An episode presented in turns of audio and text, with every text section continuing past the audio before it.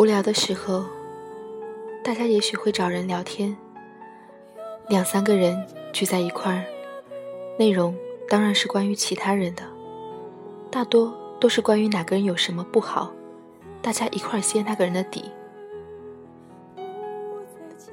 这世上有许多人，可能包括你我，喜欢在背后对别人说三道四，评头论足，不一定是说坏话。反正就是喜欢谈论别人，而谈论别人的人，一般都害怕被别人在私底下讨论。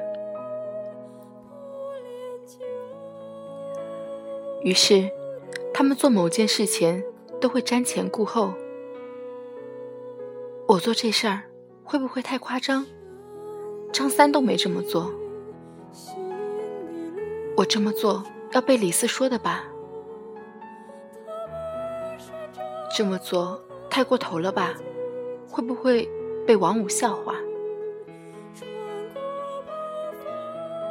笑话别人的人也怕被别人笑话，对别人指指点点的人也怕被别人指指点点，于是作茧自缚。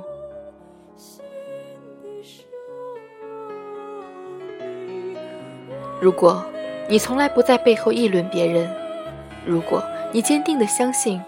别人虽然做了你不理解的事情，那是别人想要的生活，那是别人努力的结果，那是值得鼓励的，那是一种信仰。那么，你当然也敢做自己想做的事情，过自己想要的生活。你要的生活，如果不去争取，别人不会送你。你的梦想搁浅着，就永远只能是梦想。活得潇洒，就该敢做敢当。可你做事总是左顾右盼、唯唯诺诺，怕太出风头，怕招人非议。如何敢做？怎么敢当？潇洒，说的简单，做起来就难了。凡是畏首畏尾，怎么潇洒？一个简单的例子，就能说明这个道理。我身边很多朋友都不喜欢 Lady Gaga，觉得她太雷人、太诡异、太恐怖、太不正常。我承认，她很多时候的穿着让我无法接受。但毕加索有个小故事，让我明白一个道理。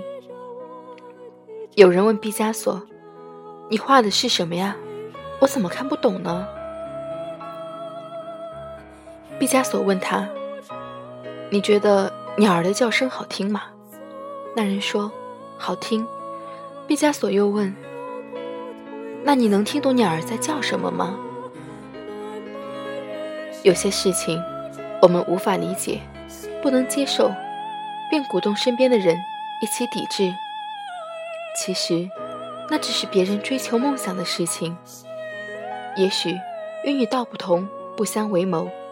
可你为何就要对别人的梦想、别人的自由指指点点呢？追求自我，也许会跟世俗有搏。你对别人追求自我的路途不仅不支持，还严重抗议，你还怎么谈做自我？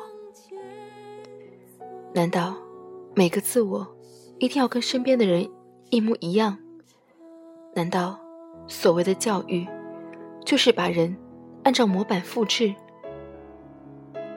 你非要跟身边的人如出一辙，必然找不到自己，必然只能看着别人过自己想要的生活。